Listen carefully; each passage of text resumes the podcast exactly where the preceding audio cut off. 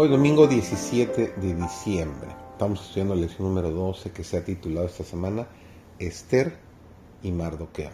Servidor David González, nuestro título de hoy es Cautivos en una cultura extranjera. Dios prueba a su pueblo en este mundo. Aquí se prepara para comparecer ante su presencia.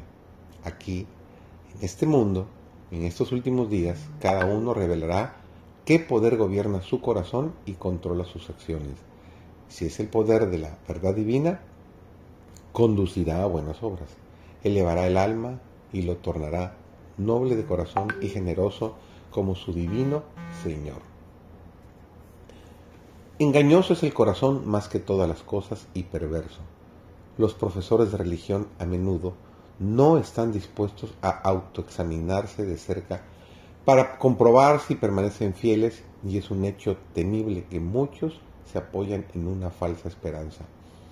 Algunos se apoyan sobre una experiencia antigua que tuvieron hace años, pero cuando se encuentran en este tiempo de examen del corazón, cuando todos deberían tener una experiencia diaria, no tienen nada que relatar. Parecen pensar que una profesión de la verdad los salvará. Cuando esos pecados que Dios odia sean subyugados, Jesús vendrá y cenará con él, y él con Jesús.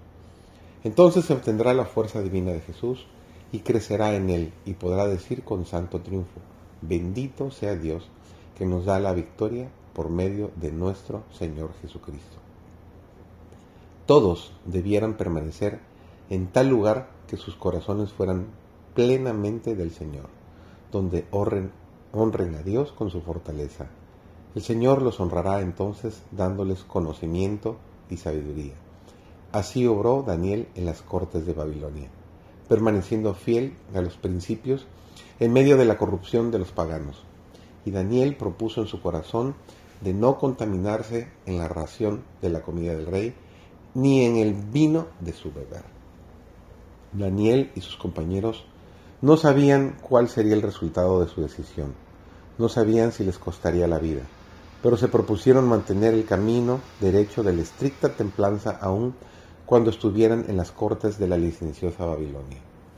Por el ejemplo de Daniel y sus compañeros en Babilonia, vemos que es imposible alcanzar la norma que el Señor quiere que logren sus hijos y practicar a la vez una religión fácil y acomodaticia que ponga los principios a un lado y se deje dirigir por las circunstancias. Cristo le dijo a sus discípulos que en el mundo tendrían aflicción que serían llevados a la presencia de reyes y gobernantes por causa de él, que serían gravemente calumniados, y encima los que les quitaran la vida creerían estar sirviendo a Dios.